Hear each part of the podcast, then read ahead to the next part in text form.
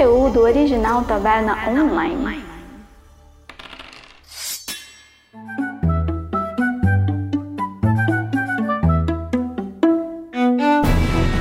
Sejam muito bem-vindos, aventureiros e aventureiras, a mais um Taverna Online. E hoje nós estamos com um convidado muito especial, o Gordirro, autor de Lendas de Baldúria, apresentador do Geek Mix e é, colunista e blogueiro de cultura pop em geral. A gente vai ter um papo muito legal com ele sobre como ele fez para desenvolver toda essa literatura a partir de uma mesa de RPG que ele jogava e joga ainda até hoje então o papo de hoje tá muito legal. E se eu fosse você, eu ficava até o finalzinho, porque pode ou não ter uma recompensa aí para quem ouvir até o final. Bom podcast a todos!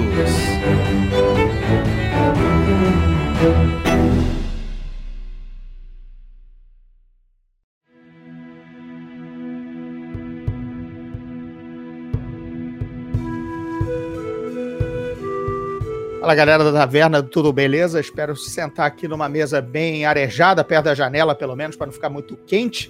Uh, André Gordirro, jornalista, escritor, tradutor de livros, podcaster, é, radialista, tem o programa Geek Mix com Afonso Solano, Afonso 3D e o Fernando Caruso toda terça-feira. Muita presença na web, podcast Zona Neutra, vários anos escrevendo na revista 7, na revista Preview sobre cinema. E é isso aí, jogando RPG, pelo menos acho que desde 1991, eu acho, tudo ainda em inglês, na época da geração Xerox, aquela história toda, RPG Rio, Live de Vampire, enfim, muita história para contar aí. E dei o pulo do gato, saí da mesa de RPG para mesa de autor de literatura, porque adaptei meu mundo, meu aquela velha história, né? Todo mundo sonha ou pensa, pô, nossas aventuras dariam um livro, pois é, as minhas deram.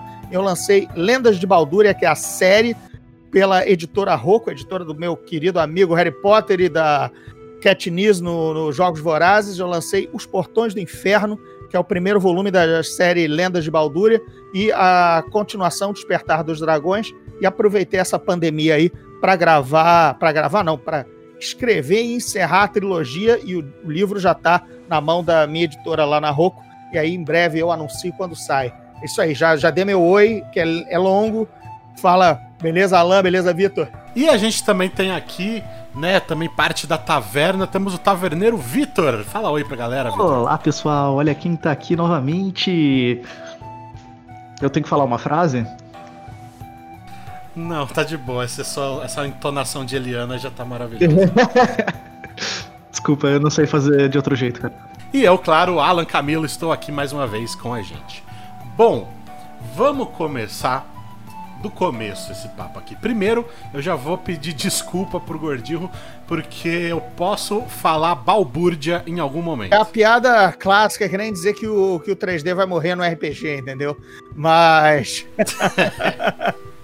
Mas o pessoal confunde mesmo, quem não conhece, mas é porque tem, tem a ver com a história, a gente explica isso. É, um dos protagonistas é Baldur, né? E, e as terras no, no meu universo, elas são batizadas por quem conquista.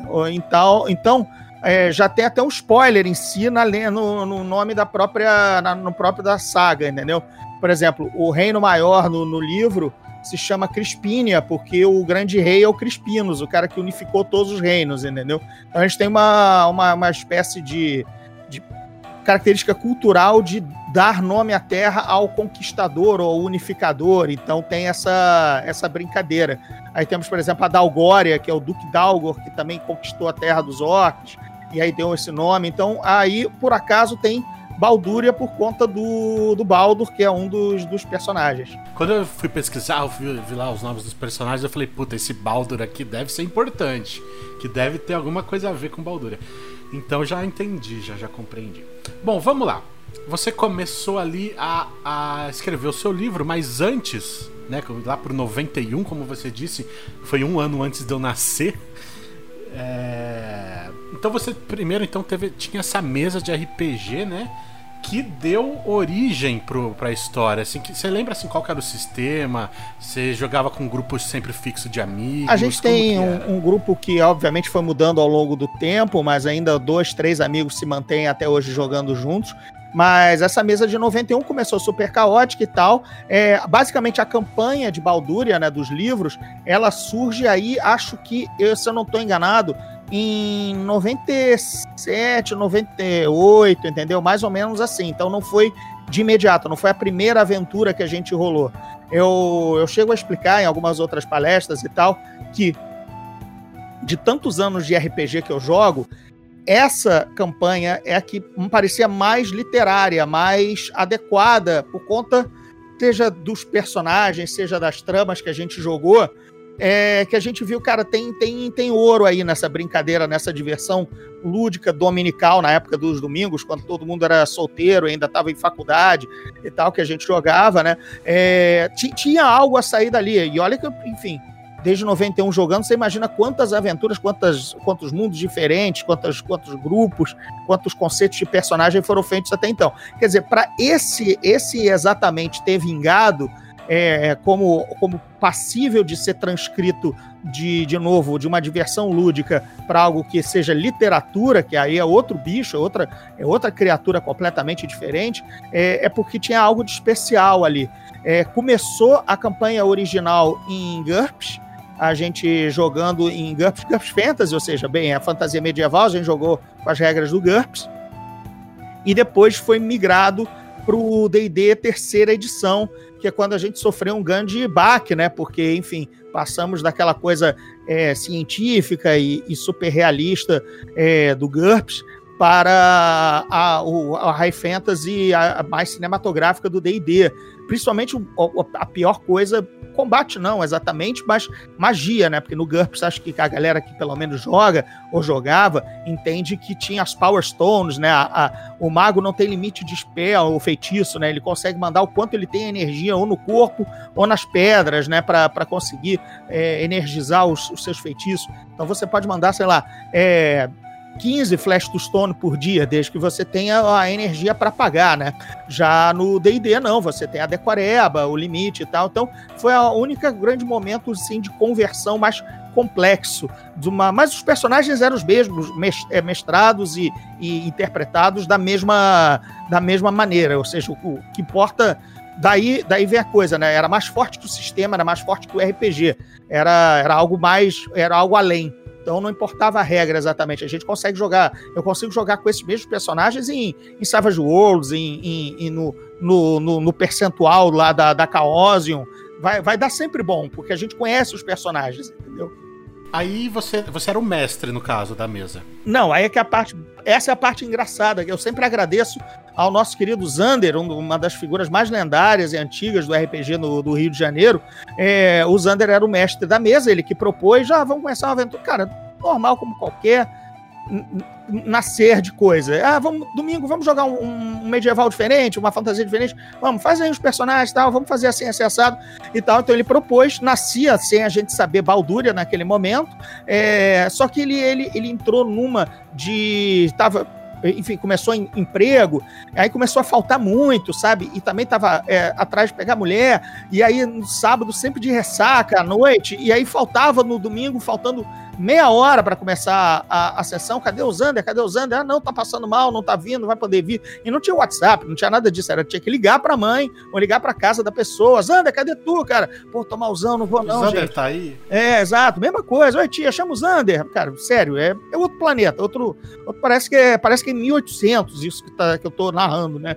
É... Eras atrás. Pois é, muito bizarro considerar, considerar isso. Mas enfim, aí ele faltava e aí eu dei o hijack, conhecido sequestro da campanha, né? Cara, vamos, é, vamos começar aqui. E aí nasceu Baldúria. Nasceu mesmo, porque é, como a gente não tinha exatamente é, é, preparação, porque o, o, mestre faltou, a gente começava a povoar o, o povoado de Baldúria, entendeu? E aí teve, teve aventuras idiotas, do tipo, olha, vamos abrir o puteiro de Baldúria, entendeu? Tá, então aí a gente começou na missão de chamar, enfim, é, as moças, entendeu? E fundar, é, ou seja, era, era é, aí é, virou quase que um civilization, sabe, cara? É, e aí depois a gente engrenou a venda, ó, o cara vai faltar mesmo, beleza, eu faço o seguinte, eu já tô com uma ideia aqui, então, pum, aí eu virei o mestre, basicamente, entendeu? Então, foi a, as, as sucessivas faltas do mestre acabaram com que eu sequestrasse a campanha para mim. Ainda existe uma mesa de lendas de Baldúria rolando? Toda, toda quinta-feira.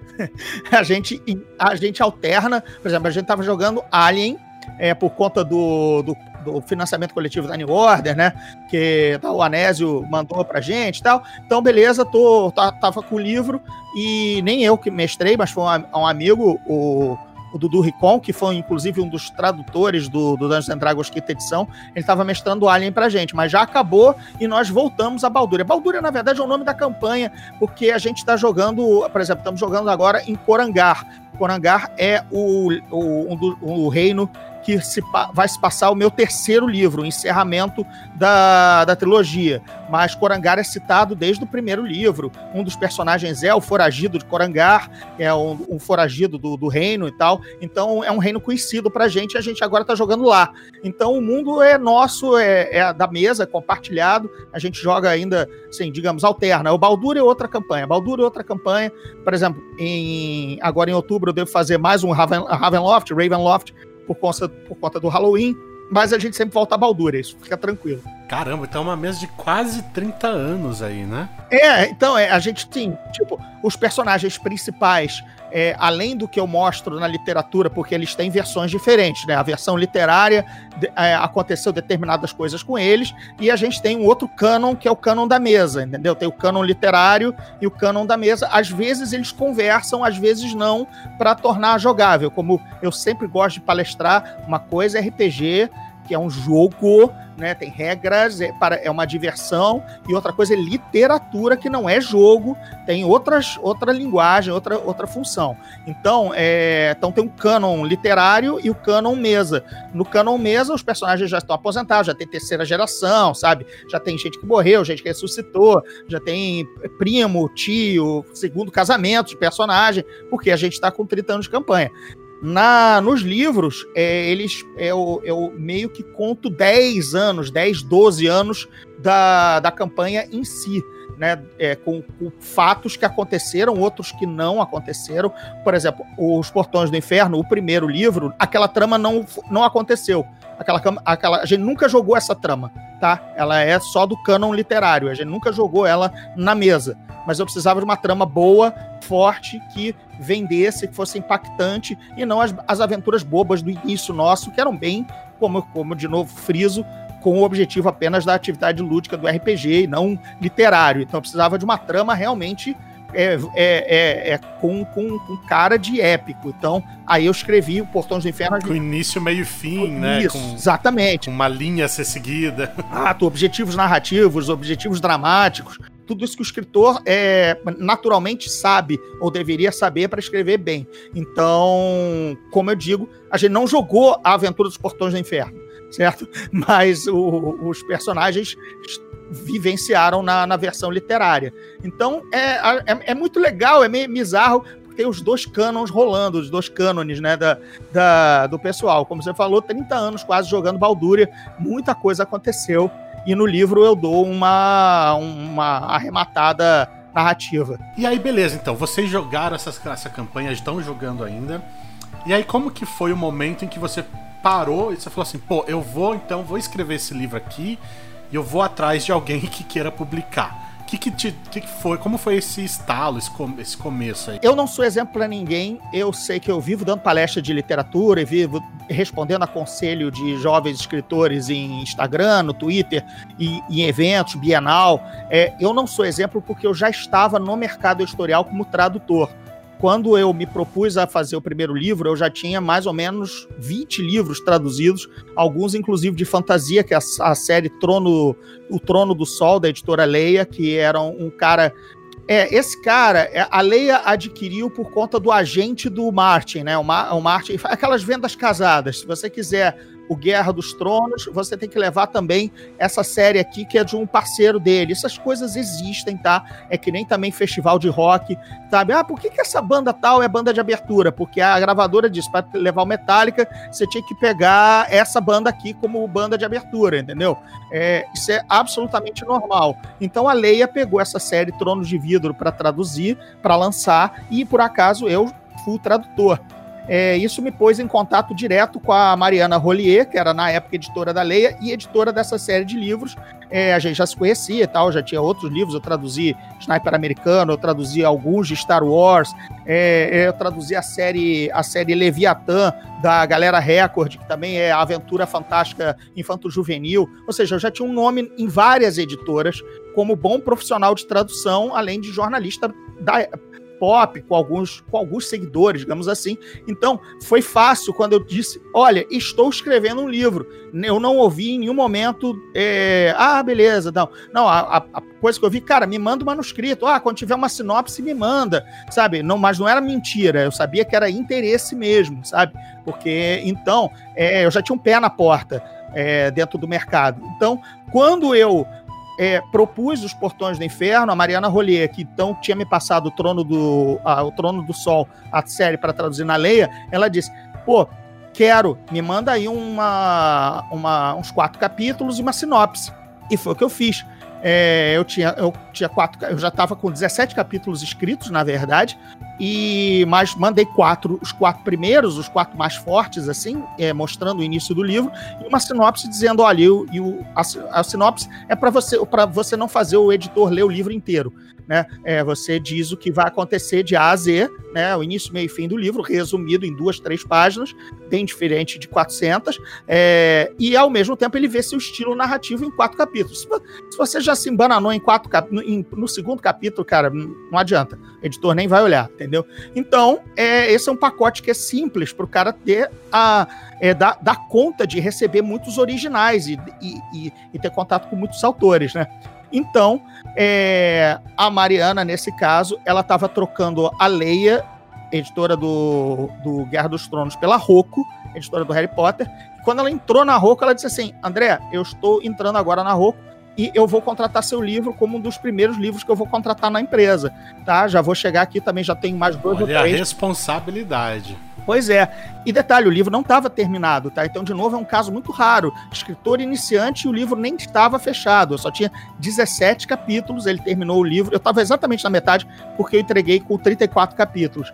É, então, de novo, não dá. É, isso não vai acontecer de novo, sabe? Não, não vai acontecer com você, meu caro ouvinte. Pode acontecer diferente, tá? Porque cada história de cada escritor é de uma forma diferente. Mas isso não é. A, a única coisa que eu digo é frequente bienais, frequente é, eventos de livros, conheça, vá nas palestras dos, de, dos editores, para saber chegar nessas pessoas, inclusive saber como elas querem receber o seu original entendeu? Para você não mandar de forma errada, é que nem um portfólio ou é que nem um currículo, né? Como não mandar um currículo um portfólio ou um livro de maneira errada, entendeu? Então é o, é o conselho que eu dou, porque de resto a história de cada um vai ser, vai ser a sua, vai ser diferente.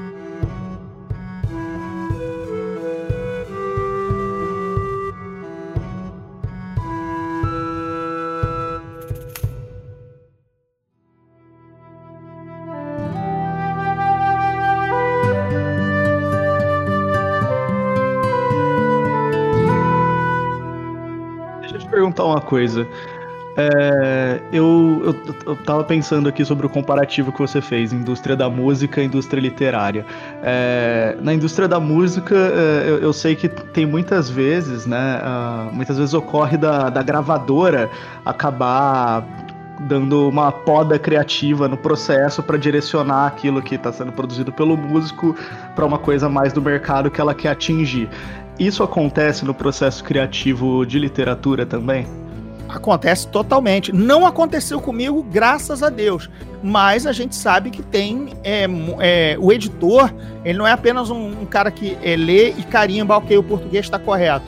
Não, ele adequa a obra, né? Se você, se você for ler basicamente os agradecimentos de livros, que é uma coisa que as pessoas geralmente pulam, o, geralmente o autor agradece ao editor, ao agente, ao, ao, ao, ao, ao copyright, ao copywriter, ao copydesk, e a, o pessoal que melhorou a trama ao dar um conselho. Olha, esse núcleo de ação tá ruim, ou tá fraco, olha, esse personagem tá redundante, é, ou olha, falta, falta mais molho aqui nesse, nesse romance, parece que foi meio automático, sabe? É uma, é uma leitura de fora e uma leitura de um profissional que vai empacotar o teu projeto, o teu, o teu produto para um consumo maior. Então ele já tá ca cascudo, né? De ver por isso, é, é, é, a, é, a, função exatamente do produtor musical, entendeu? Do produtor da gravadora, né? Que dá, dá aquela, daquela, daquele, aquele, aquele verniz. É, não aconteceu comigo. No, no caso, até a, a Mariana, é, e ela é uma, ela é feminista, ativista e tudo mais. Ela disse, André, seu, seu livro tem seis protagonistas homens. É, seria legal ter mulher, mas seria também é, fake eu te pedir para a meter um personagem que não participou, do, não entra na, na trama, não tá, não, não, não doesn't gel em inglês, né? Não combina, não, não vai se mesclar.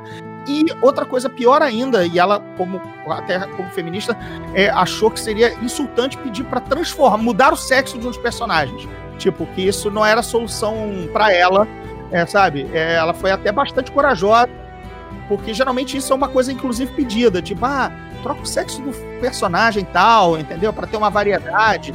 Ah, troca a etnia do tal fulano para ter uma diversidade. É, ela acha isso fake. É, e eu também acho. É, se, não, se não está na, mente do escritor, é, é, é não é para forçar, porque fica, enfim, não fica autêntico. Então isso, isso me saiu, isso eu gostei bastante. Então a obra saiu como ela foi escrita, com seis protagonistas homens, tem personagem feminino, obviamente, mas não são não é protagônico. E, ao mesmo tempo, é, poderia ter sido, se fosse outra editora, fosse outra pessoa, uma, uma, uma obrigação, sabe? E isso pode acontecer. Eu era escritor iniciante, eu poderia estar em outra casa editorial e, cara, olha, o livro tá muito bom, a história tá boa, mas, cara, troca um dos personagens pra mulher porque não vai ser, não, não tá legal. Tá bom, é, é, ou, ou era eu aceitar ou eu tirar o livro, entendeu? Ou ou sim ou não. Aí também, óbvio, era a palavra final, era minha, mas eu também podia não ter o livro publicado. Enfim, isto acontece e é, a escalada de um livro do ponto A até o que finalmente você pega na, na, sua, na sua mão e leva para casa é muito complexa, muita coisa pode acontecer. Vamos falar de influência, de inspiração, porque assim, a, a gente consome é, cultura pop, literatura. A gente vê tanta coisa sendo produzida lá de fora ou aqui de dentro, e sempre essas coisas vão moldando né, a nossa percepção do mundo, as coisas que a gente acha legal, as coisas que a gente gostaria de ver de outro jeito.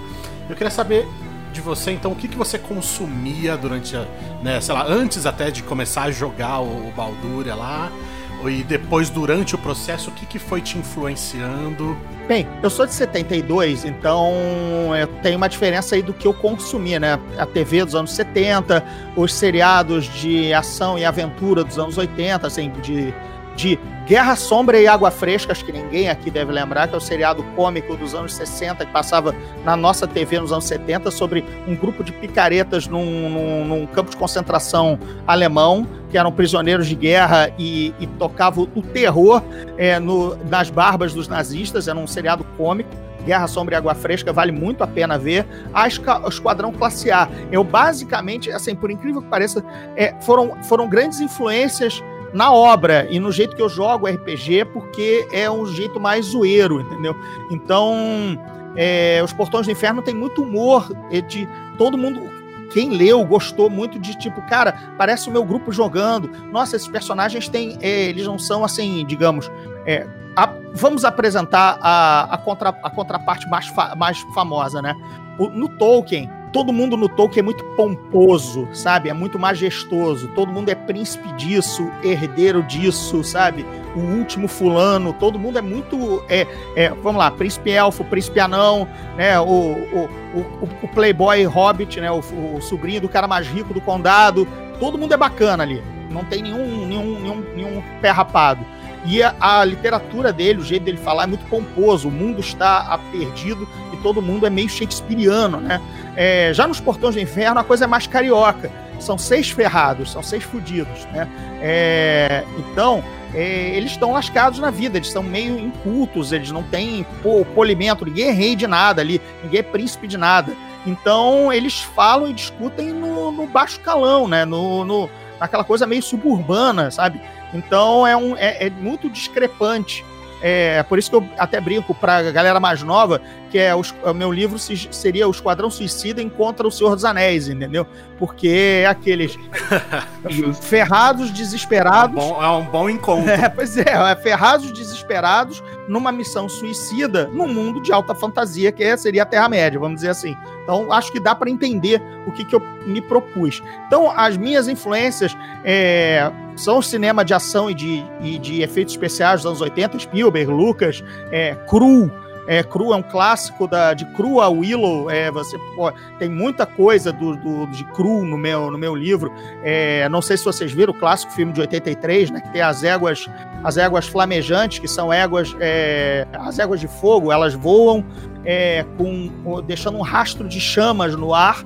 E eu, eu imediatamente é, o, o, homenageei isso com a, a égua da rainha, a rainha Daniana, que é a feiticeira, ela tem uma égua trovejante, quer dizer, eu troquei, ela anda no, ela anda no ar e os, dos cascos saem trovões, entendeu? Mas é uma homenagem ao cru direto, sabe? Porque eu queria ter uma, uma, uma um carinho por algo que foi uma influência minha. De literatura, Aí gente, eu tenho basicamente o Michael Moorcock, que é o autor do Elric, o pessoal aqui do RPG deve conhecer o RPG do Elric da Chaosium, do Stormbringer. Então eu li Elric de Melny Boné, a beça. É, Conan, Robert E. Howard, né, meu, também outra literatura que eu consumi bastante. É, Fritz Lieber, que nunca saiu aqui direito no Brasil, mas é o cara que escreve Fafir de Grey Mauser, que foi dar origem ao RPG de Lankmar. Uh, saiu pela, pela em Savage Worlds agora, e também era da, do D&D segunda edição, Lankmar, que era baseado na, nos livros do Fritz Lieber, que é um cara que fazia dois caras, é, um autor que escreveu sobre um espadachim e um grandalhão, que é meio Bud Spencer e Tennessee Hill, sabe? Meio, meio trapalhões a coisa, porque eles são dois também fudidos. Sempre, cara, sempre terminam o livro sem o dinheiro, porque eles dormem bêbados e as, as putas roubam ele no, no na taverna sabe? Eles, e, e, eles salvam o mundo sem saber, sabe? Porque eles estão apenas querendo se dar bem. Então, esse eu, de novo, eu não tenho Tolkien como inspiração, nem, nem sou, sou pouquíssimo fã. Eu sempre li as, as outras obras de fantasia ao redor, que eram mais ou mais humorísticas ou mais brutais, entendeu? E, e não aquela coisa épica do bem, é, maniqueísta do Tolkien. Então, as minhas influências são essas. E por incrível que pareça, rodando ali por fora, é Duna, né? Do, do Frank Herbert, porque não tem co construção de mundo mais sensacional do que do Duna do, do Frank Herbert. É, mas é ficção científica. Mas por outro lado, também são famílias feudais e tal, então você consegue ter uma leitura ali um pouco também meio fantástica, meio de Idade Média dentro de Duna. Então é isso. Para não ficar falando aqui mais 40 minutos sobre influência. O que eu achei interessante, você deu vários exemplos de de coisas com essa pegada mais humorística, né? E que é uma coisa que eu não tava na minha cabeça aqui, porque eu, eu, na minha cabeça eu tava no negócio épico lá do Tolkien, o bem contra o mal e tal, mas você deu muito exemplo de, de coisa cômica que eu acho que acaba casando até com essa pegada dos personagens que, que são meio não são exatamente mocinhos. Não, é assim, né? é, não, não, são os trapalhões, mas assim, mas é mais realmente para Bud Spencer terem sido mais um esquadrão classe A, sabe? É, quem lembra da série, é, os caras eram foram presos injustamente, né, por um crime que eles não cometeram, é, um crime de guerra que eles eram do exército, colocaram um roubo de carga em cima deles e não foi. Eles fugiram e eles passaram a virar mercenários, de, é, né, é, soldados da fortuna. Mas eles são muito amigos, muito apegados, mas eles são zoeiros, né? Tem o maluco, que é o piloto de helicóptero, tem o cara de pau, que é, que é o cara do Deception, né? O cara que o cara da lábia, tem o BA, que é o cara da porrada, é o fighter, né? E tem o líder do grupo, que é quase que meio que bardo, assim, que é o, o Wizard, que é o Aníbal, né? Que é também que também é mestre dos disfarces, meio rogue também. Então tem uma, tem uma pare de RPG rolando em Esquadrão Classe A, só que a coisa é na camaradagem, no riso, e na provocação, entendeu? É, é, é diferente mesmo. Eu não quis fazer nada, nada Tolkieniano. Quis, é, é meio carioca mesmo, assim, a, a, a coisa. Assim, é meio é meio na malandragem, as coisas são resolvidas na base da lábia, ou do truque, ou do improviso, e eles vão levando adiante. É, é assim que as coisas se resolvem em Baldúria. tenho certeza que deve ter muita coisa épica e grandiosa, mas eu acho que esse humor deve dar uma diluída, né? Deve dar uma. Não, sim, tem. Cara, tem, tem castelo, vo, castelo voador, tem ataque, ataque aéreo a uma fortaleza, sabe? Tem demônios saindo, tem o grande rompimento dos portões do inferno, sabe? O demônio da capa é gigantesco e ele é, e nego bate nele. Então tem, tem essas coisas, mas ao mesmo tempo, para chegar lá, os personagens soltam farpas uns com os outros, passam, passam, passam, passam inimigos para trás, assim, com, com estratagemas em, é, lá, plano infalível, entendeu? É, então e, e, ao, e ao mesmo tempo, é, é, eu não tenho vilões, eu tenho antagonistas, né? Eu, é assim, o vilão é uma das coisas piores é, é, que do processo criativo foi assim: por que o vilão vai perder? É, como ele vai perder? É, onde está o erro? É, por que ele cometeu esse erro? Para não parecer inverossímil, entendeu? Porque os caras têm um plano bom, é, é, o herói só vai vencer no erro, né? No, no, no, no, no confronto direto não dava para vencer, né? Então tem que ser num erro. Quem é esse erro? É um traidor? É um, é um, é um fator não considerado pelo, pelo, pelo vilão? Isso é sempre, né? Porque é, é, é, eu acho bacana, eu até cito isso em outros papos, né? É, como era difícil escrever para os roteiristas do He-Man o esqueleto. O esqueleto tinha que, tinha que perder todo episódio, cara todo episódio ele perdia. Ou seja, cara, os caras bolavam um plano que tinha que pelo menos dar certo e ele tinha que dar errado, sabe? Por episódio. Isso é muito difícil. Eu tô, não tô, é, é zoeiro, mas eu tô pensando em termos de trabalho é, de narrativa, trabalho de roteiro. O vilão tem sempre que perder. Né? Ele é o antagonista do herói. E, e por como ele perde? Como o Império perde, né? Como, como os Klingons perdem, como, sei lá, qualquer filme, né? É, qual, por que o cara perde? Em que momento ele perde? Isso é, foi o maior desafio de escrever. É, é, no, na, aventura, do, na aventura do RPG, você meio que sabe que você, você mestre, dá essas brechas para o grupo entrar e resolver a missão, né? É, tem sempre um primo descontente do, do vilão. O vilão esqueceu uma, uma entrada, ele tomou uma fortaleza, mas não notou, não tinha os planos originais. Os, os, os, os personagens roubam os planos originais e descobrem como entrar na fortaleza e assassiná-lo, né? É, os, os, os, personagens têm acesso ao ritual. E olha, se você chegar lá na tal hora e tirar essa gema, ele não vai terminar. Isso o DM, né? O mestre bola isso e passa de alguma maneira para os heróis, para os heróis derrotarem o, o, o vilão da campanha, o vilão da aventura. Né? Eu tive que pensar exatamente também nisso, mas em termos literários. Mas no fundo, é como o vilão perde, para os heróis, no mínimo, vencerem ou terem chance de vitória. Como que a sua obra se relaciona é, ou tenta não se relacionar ou não se relaciona, enfim, é, com a questão da jornada do herói? Cara, eu é, vai vão voar pedras em mim, é, eu abomino Jornada do Herói. Eu acho chatíssimo. É uma fórmula e quem fez já fez melhor do que eu ou qualquer outro tentaria fazer. Já temos a Jornada do Herói do Rei Arthur ao Harry Potter, passando pelo Luke Skywalker no meio, sabe? É, não preciso, eu não precisava, eu não precisava repetir isso é, porque é ruim demais repetir, é uma fórmula muito chata. Você vê a distância o que vai acontecer, é, então zero jornada do herói.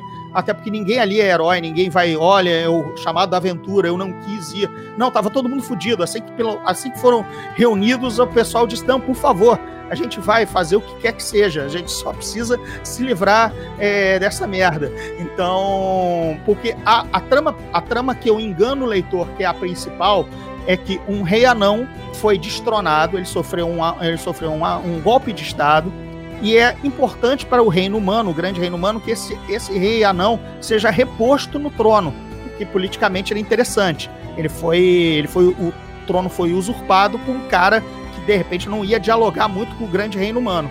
Então, é, um, um manipulador do reino é, monta uma, um, um, um, time, uma, uma, um comando especial para resgatar esse rei anão destronado e colocá-lo no trono de volta. Porque ele está foragido, está fugido dos inimigos que o destronaram. Essa é a trama que eu engano o leitor, que é a principal. Mas, paralelamente, a trama de verdade, que é a abertura dos portões do inferno, está acontecendo. Em algum momento eu faço as duas é, baterem lá. É, então, por que, que esses seis protagonistas aceitaram essa missão suicida, que era entrar no reino dos anões e resgatar o rei que tinha sido usurpado? Porque eles todos estavam na merda. É, um é um cavaleiro desertor, que se, que, que se fosse descoberto como desertor, enfim, seria, iria pra forca. O outro era estava preso por ter comido a mulher do, do chefe. É, era um chefe de segurança de um, de um figurão e estava pegando a mulher do cara e o cara descobriu e, enfim, com o poder econômico dele colocou o cara para morrer, então ele estava preso. É, o outro era um ladrãozinho preso junto na mesma cela que esse cara que é o, que é o, que é o Ricardão, que, que pegou a mulher do, do patrão. É, aí nós temos um, um bardo de uma, de uma raça que é considerada extinta, que são os Adamares. É, ele é, então, ele, ele meio que é o único da sua, da, da sua cultura e, tá, e é o cara que tem os conhecimentos diplomáticos para conversar com os anões, então ele aceita. E ainda temos um assassino dos, dos elfos das profundezas, que são inimigos dos anões, mas sabe o caminho dos, do, dos, dos túneis para tentar encontrar esse cara destronado, e um geomante, que é um mago que é o foragido de Corangar, que é o cara mais perseguido, procurado com cabeça prêmio no reino, só que ele é um geomante foda. Então é, é o único cara que vai conseguir abrir a montanha para tirar o anão lá de dentro por uma outra, um outro caminho. Então você vê que realmente montaram uma SWAT para resgatar o cara entendeu? Mas é uma SWAT de ferrados. Esquadrão classe A. esquadrão classe A, exatamente. Bolaram um esquadrão classe A, mas de gente que tinha, tava com, com, com, com o pé na lama, entendeu? Então não tem, não tem jornada do herói aí, ninguém vai encontrar um grande mentor, ou vai ter a arma mágica, zero, zero da forma. Assim, é, de fato eu desgosto muito, mas respeito quem segue. É, é, adiante com ela, ou precisa dela como bengala, ou, ou, ou para lan lançar a sua história. Eu acho que já, já tem histórias fantásticas contadas com essa fórmula. Eu não, não me arriscaria a fazer mais uma.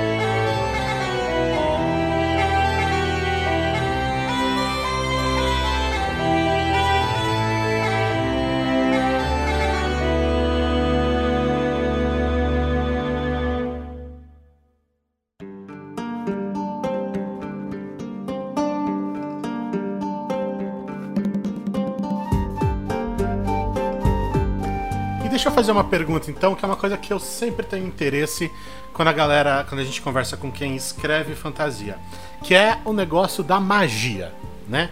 A gente sabe que a magia é uma coisa que está aí presente em muitos mundos fantásticos e ela sempre é tratada de um jeito diferente. Às vezes o autor realmente ele se preocupa em explicar como que funciona toda a filosofia por trás da magia e como ela influencia, de onde ela vem, como ela faz.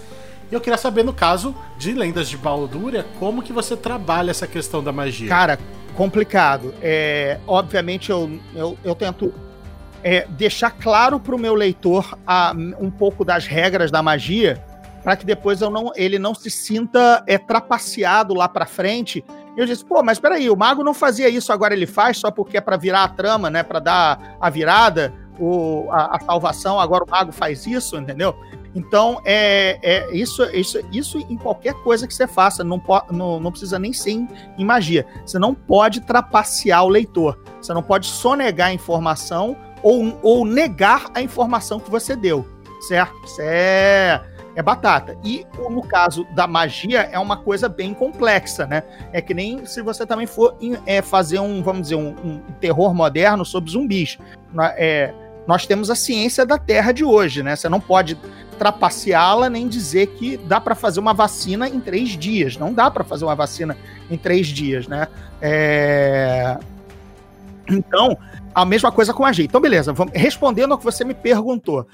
Então, Balduria veio de duas fontes de magia em termos de sistema de jogo. A gente jogou de uma forma em GURPS e a gente jogou em outra em D&D.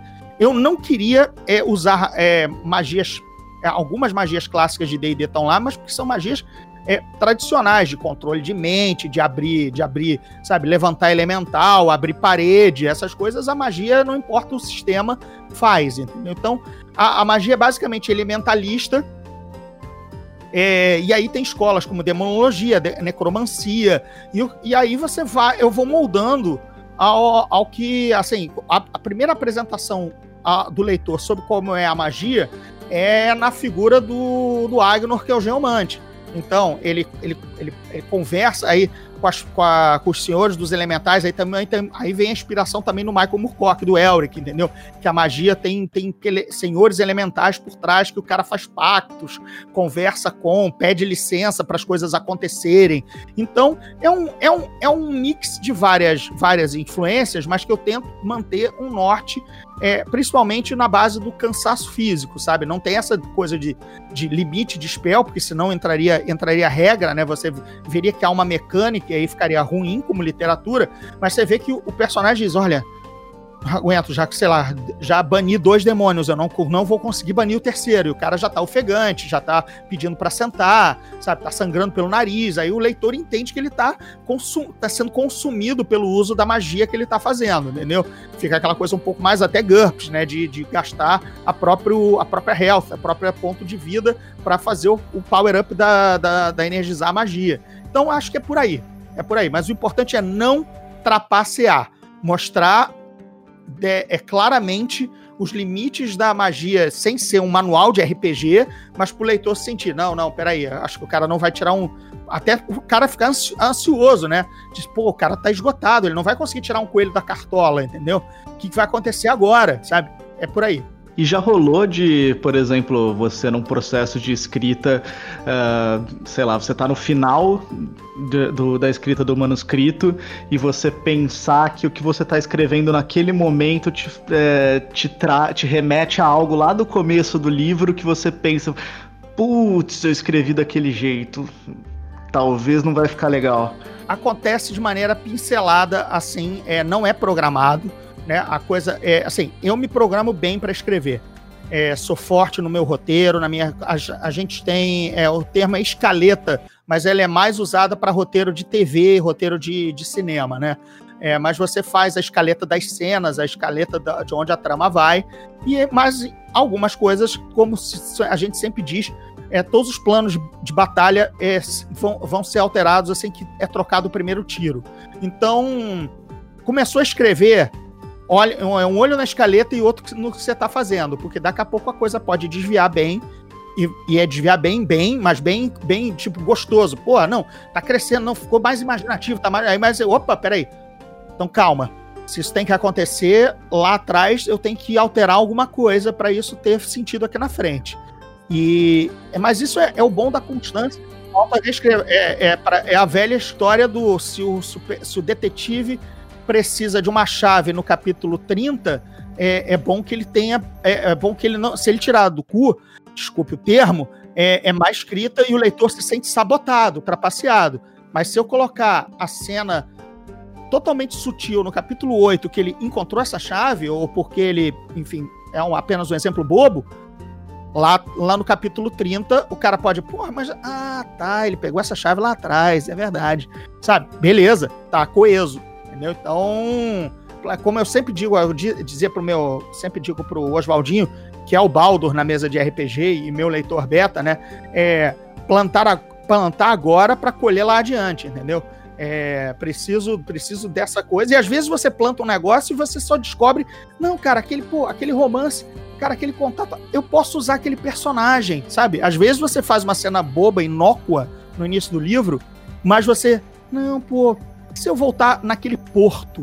Porque eles passaram pelo porto, acho que dá para voltar para lá e usar aquele, é aquele personagem que eles tiveram contato, no caso o NPC, vamos dizer assim, para resolver essa questão lá na frente. Beleza, aí você muda a história. Eles estavam indo pro interior, não, vou voltar pro porto, porque eu já, já, já estabeleci o porto como base lá na frente. Essa é muito orgânico, tá? É muito orgânico só que você não dá para escrever a caralha, ou pelo menos eu acho que fica ruim escrever a caralha. É bom ter uma escaleta, é bom ter um, um, um norte mas é, é dá para mudar. E aproveitando então, vamos falar um pouco sobre essa parte mais técnica, vai, essa parte de organização. Eu sei que tem muito escritor que tabela tudo que ele vai fazer, tem os personagens, os locais, passaram por aqui, vão para lá, por que, que eles vão para lá, onde eles vão passar antes de chegar aqui. É, como que funciona a sua organização? Você falou que você manda bem, Então eu quero saber aí como é que funciona a sua sua parte mais técnica, Não, tá? tem Alguma dica, tenho, tenho todas assim? as possíveis. O primeiro foi escrito de capítulo a capítulo, um atrás do outro, no Word. Tá? Tranquilo tal. É, tem colegas que ainda. Assim, cronologicamente escrito. cronologicamente escrito, exato. Tem colegas que fazem assim. É, o Dudu Esporo, Eduardo, do Batalha do Apocalipse, faz assim. O Solano também, e a gente tem o nosso, o nosso grupinho aqui, nosso, nosso grupinho interno aqui de, de, de escritores fantasia amigos, cada um. E não adianta, os dois, os dois turrões não cedem a dica de ouro que eu, que eu vou dar, que cada um tem o seu, a sua forma de trabalho. Mas enfim, primeiro eu fiz o Word capítulo a capítulo. No segundo, eu descobri o programa que é pro, pro escritor virginiano retentor anal ter uma ereção ao. Chama-se Scrivener. O Scrivener é um, um programa profissional que é, ele tem um editor de texto dentro, claro, senão você não conseguiria escrever, mas ele cria os capítulos, ou você cria os capítulos, como você quiser e, no, e você visualiza no formato cortiça, tá? Você tem um modo de visualização que você vê os capítulos como, como fichinhas, como aquelas fichamentos de faculdade, tá? Em que você vê disposto numa grande cortiça. E aí você dá um nome ao capítulo e dá uma palavra-chave ou uma frase que diz: é, aqui eles morrem, aqui são traídos, é, a traição, o romance, primeira incursão ao, a- a- a- ao forte inimigo, tomada do forte inimigo. Você vai dando esses nomezinhos para as cortiças, entendeu? Para os capítulos e você vê isso num formato cortiça, de forma a você depois é só arrastar. Você muda os capítulos de lugar de uma forma é, simples. Resultado. No segundo livro, por conta dessa facilidade do Scrivener, eu escrevi é, o capítulo do o capítulo do vilão todo, é, um atrás do outro, a jornada dele. E claro que como era é, cronologicamente batia com os heróis, depois eu só mesclei com os capítulos dos heróis, entendeu? É, tinha um personagem que estava separado do grupo. Então eu escrevi todos, os- até ele se encontrar, eu escrevi todos eles, seis, sete capítulos dele desgarrado. Depois eu mesclei, empurrando na cortiça. Mas eu tinha uma visualização da, do ritmo. E ao mesmo tempo isso também me permitia só escrever um personagem. Isso é muito bom para manter uma coesão narrativa e de voz do personagem, sabe? É, no terceiro livro, tem um personagem que está. um personagem novo está em Corangar, que é um reino que eu ainda não tinha explorado, ele apenas é muito falado no primeiro e no segundo livro, mas eu nunca ambientei cenas lá. Cara, eu escrevi todos os capítulos de Corangar com esse personagem novo de enfiada. Depois é que eu fui mexendo na estrutura no Scrivener. Ou seja, me permitiu, naquelas duas semanas que eu escrevi o personagem, ter apenas o mindset de Corangar é, na cabeça. É, as descrições, o personagem novo, como ele falava, com quem se relacionava, e dar um início, meio que um início, meio fim nessa jornadinha dele, nesse microlivro dentro do livro, de maneira muito mais clara. Entendeu? Então eu acho que o segundo e o terceiro livro saíram melhor escritos do que o primeiro por conta dessa é, é, coesão narrativa que o programa me permitiu. Porque depois era só montar a cortiça e arrastar os capítulos e colocar, e ainda assim até dosar cenas de ação. Eu disse, porra, peraí, capítulo 7, 8 e 9 são só porrada. Não, peraí, tem um capítulo aqui que é, muda para o foco de outro personagem e dá uma aliviada. Vou colocar no meio para dar uma quebra. E aí eu conto isso que é necessário para trama futura, mas dá uma quebrada nas duas cenas grandes de porrada, entendeu? Então é uma ferramenta. Isso pode, você pode fazer no Word? Pode fazer no Word. Você vai visualizar rápido? Não, não vai visualizar rápido, entendeu? Não tem esse recurso. É, então ele é um produto profissional, usado por roteiristas, usado por, por outros colegas escritores lá fora, um produto caro. É, quem me deu foi um leitor e amigo. Na verdade, eu vou abrir aqui. Quem me deu foi o Zander, o, o cara que começou a campanha de Baldúria. E, e ele comprou a licença e comprou duas e disse: Cara, escreve Baldúria nisso aqui. É, leva adiante a nossa brincadeira. É, então foi um presente dele. É, e, e, cara, é valiosíssimo. Mas então, em termos de técnica, eu gosto disso. Eu gosto de escrever os mini livros, sabe? Principalmente se os personagens estão desgarrados ou se cada um tem uma jornada diferente. É, eu escrevi, no, no, capítulo, no livro 2, eu escrevi os, os livros, os capítulos da rainha todos isolados. Eu escrevi o capítulo do guarda-costa dela todo isolado. Depois eu fui mesclando. Cara, fantástico. Fantástico. Mas, de novo, tentei convencer o Dudu, tentei convencer o Solano, eles não compraram. Ah, não, já faço assim, já sei. Cara, cada um é na sua. Se você trocar a ferramenta de alguém, né, do jeito que a pessoa está acostumado, é, eu ainda estava principiante. Eu não gostei da experiência de escrever no Word. Eu achei complexo, criar um mundo inteiro, muitas informações e não ter como verificar rápido as coisas, sabe? Pô, quem me dera que eu tivesse o Scrivener quando eu escrevi Os Portões do Inferno, sabe? Talvez teria saído completamente diferente exatamente por conta dessa facilidade. Tem alguma coisa que você mudaria muito forte, assim, no, no, no primeiro livro? Cara, é, é aquela. É, é, é, tem o lance Jorge Lucas, né? Querer sempre revisitar a obra é, é, péssimo. Eu prefiro não ler o primeiro, até porque eu vou acabar vendo defeitos do escritor inicial de seis anos atrás. Eu escrevi ele em 2014, lancei em 2015, mas eu entreguei, acho que ele em fevereiro ou março de 2015.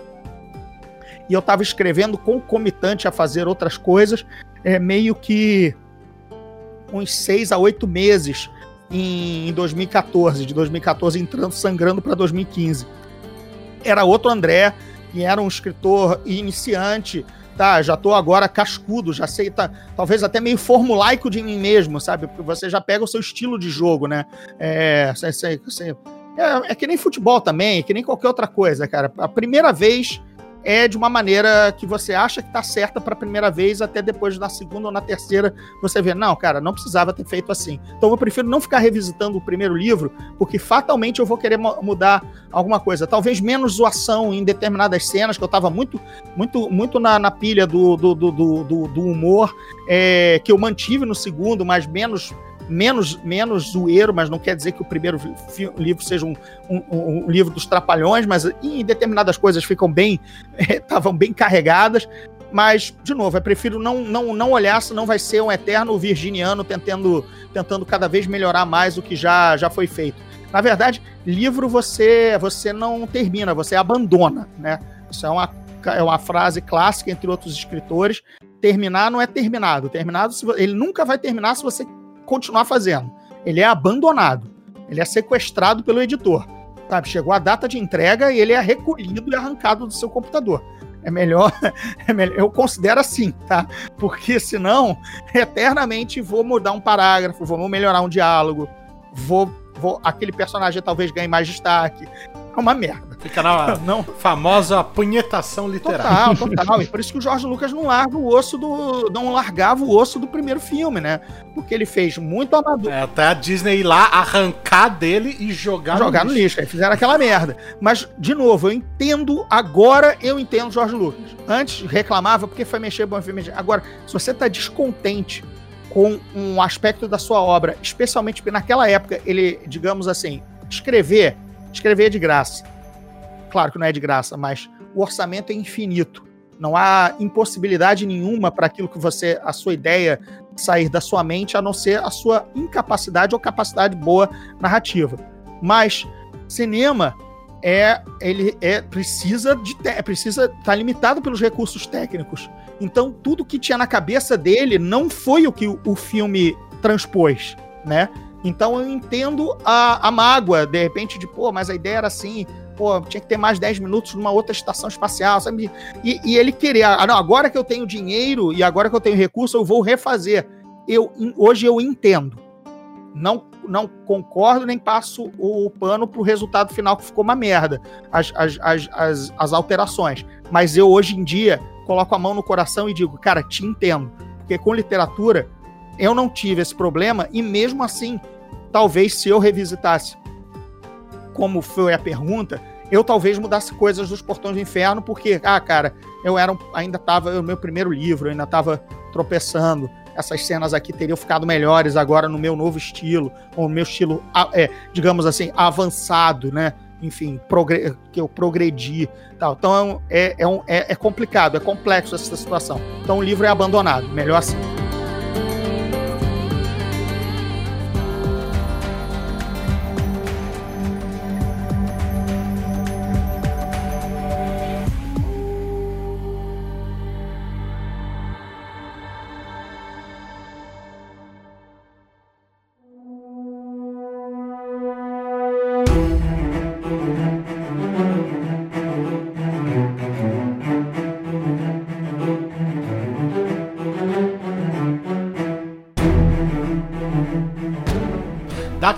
A famosa sinopse e conta pra gente aonde a gente pode encontrar o seu livro, pra gente consumir mais das lendas de Baldúria. Eu contei do, da trama que eu vendo como principal, mas é a secundária, quando realmente a, a principal é a seguinte: é, os elfos das profundezas foram banidos, enfim, para as profundezas depois que rompem uma guerra ancestral com seus primos da superfície, sofrem de uma maldição que eles não podem ver o sol ou eles morrem. Não é o não é o caso do do, do, do Drow ou do Drow do, de, de Dungeons Dragons que o cara apenas tem a dificuldade com a luz ou perde tem mais, não é, é feito vampiro, é uma maldição. Se eles vierem, a, vierem ao sol, eles vão morrer, porque os primos realmente mandaram uma maldição bem forte e os baniram para a, as profundezas. Só que ao longo dos anos, ao longo dos séculos, é, um demonologista lá dentro descobriu que é, era possível abrir a fenda dimensional, conhecida como os portões do inferno, para que os demônios saíssem e lançassem é, as trevas sobre a superfície. E aí, num pacto, os demônios e os, e os elfos das profundezas, os Svaltares, que é uma referência ao nome real do, do Drow, do elfo negro é, na mitologia nórdica, que eles vêm de Svaltarfheim, né, o, o, o, o, reino deles, né, na mitologia nórdica. Então, eu, eu batizei os Svaltares, eles, eles, eles, querem, eles decidem abrir os portões do inferno para lançar as trevas na superfície e poder sair. É mais, basicamente a trama meio que da Terra Prometida, ou seja, os vilões, na verdade, são perseguidos. Eles, é, e tem um Moisés deles que vai conduzi-los à libertação. Claro que essa libertação vai foder com todos os humanos que moram na superfície, mas até aí é, o vilão é herói da sua própria jornada, entendeu? Então, essa é a trama. Porque os portões do inferno realmente foram abertos há 30 anos antes do início do livro e eles foram contidos por um bando de heróis. Foi feito um selo mágico, um selo místico e, e os portões foram fechados. Quando eles foram abertos essa primeira vez, é, dois reinos foram devastados e as trevas quase tomaram conta do mundo. Os Svaltares notam que, por uma conjunção A, B ou C cósmica, dá para abrir os portões do inferno de novo. Então eles vão fazer uma incursão na superfície para abrir os portões do inferno. Mas como se eles não podem, eles não sobrevivem à luz do sol? Aí é que está a trama principal. Como eles estão é, avançando na superfície, sob o sol, para abrir os portões do inferno. Então essa é a, essa é a trama que eu vou conduzindo ao leitor. Eu interrompo a jornada dos seis, dos seis personagens e vou contando o avanço dos caras pela superfície, mostrando e instigando o leitor a descobrir, caralho, como é que eles estão conseguindo? Tal, até ter o choque das, das tramas quando aí vira meio que Star Trek.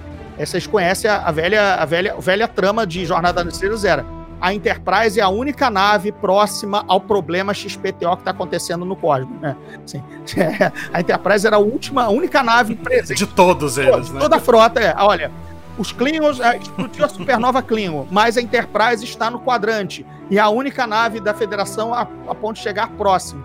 Então, meio que quando dá o merdelê, quando dá o grande problema com os portões do inferno, as únicas pessoas que estão próximas são os meus sextetos de fudidos, de, de, de anti-heróis, que estavam resolvendo a questão dos anões, entendeu? E aí eles, cara, já que vocês estão aí, né, dá para esticar. E... Se não tem tu, vai tu mesmo. Pois é, então ainda tem, assim, para você ver como às vezes a miscelânea de, de, de de referências vem num ato assim. O que, que tem Jornada nas Estrelas a ver com fantasia medieval épica?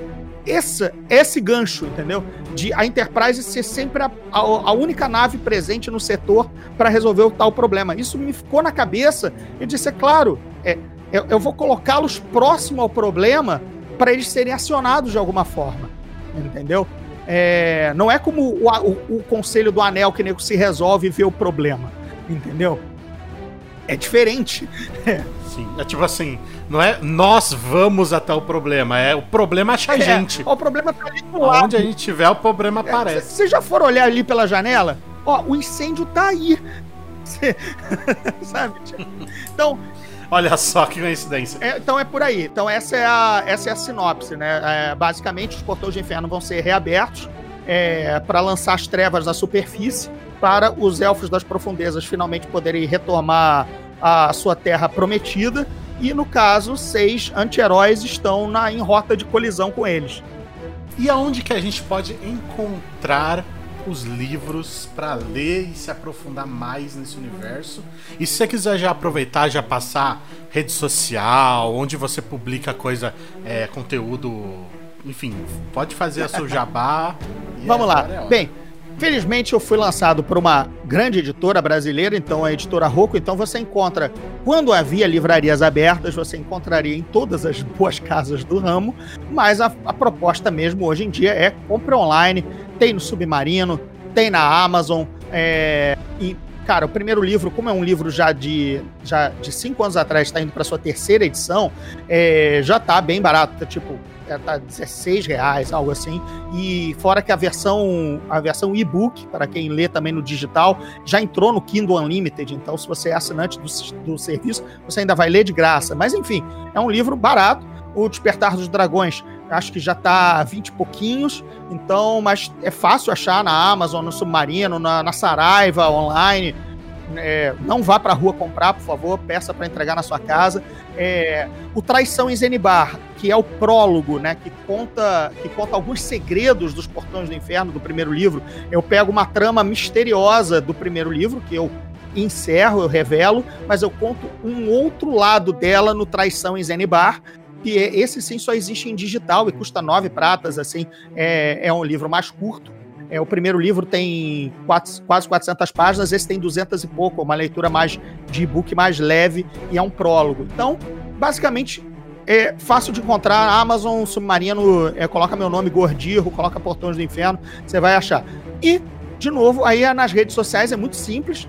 Eu sou Gordirro no Twitter, no Instagram, no Facebook, na Twitch, que eu faço lives quase que diárias, seja de bate-papo com a galera falando de RPG, falando de nerdice, ou jogando um Call of Duty, que também gosto de dar, dar meus tiros, ou às vezes invadindo as, as, as streams amigas, tipo do Dressler, do Caverna do DM.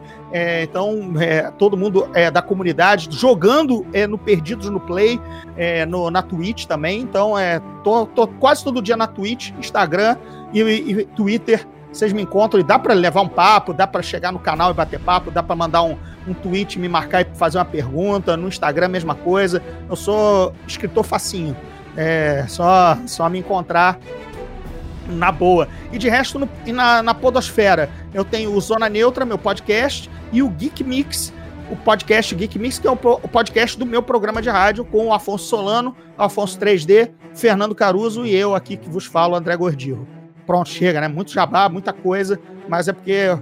Cara, muito obrigado. Vou agradecer aqui em nome do, de todos os taverneiros por ter cedido aí esse tempinho para conversar com a gente. A gente gosta muito de fazer isso e trazer autores nacionais de fantasia para o pessoal conhecer. Que a gente tem que valorizar o que a gente tem aqui, que tem muita coisa legal. E cada dia mais eu me impressiono e eu conheço coisas novas, como foi Lendas de Baldúria.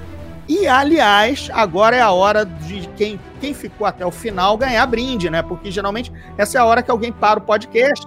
E aí se fode, né, meu amigão? Devia ter continuado até o final ouvido os agradecimentos e tal. Então, olha só, quem ficou até agora pode mandar um e-mail para lendasdebaldúria@gmail. Fácil, fácil, vai estar tá aí no link. O pessoal vai disponibilizar no post com certeza do podcast e dizer que me ouviu na taverna online. E só mandar, tá, te ouvir na taverna, te ouvir na taverna online, te ouvir no podcast da taverna, não importa. E aí você vai receber completamente grátis uma aventura para Dungeons and Dragons quinta edição em português, escrita por mim, e ambientada nas lendas de Baldúria. Uma aventura que se passa dois dias antes do início dos, dos eventos dos Portões do Inferno. Ah, e a aventura vai vir num Word vagabundo? Não, meu senhor, minha senhora.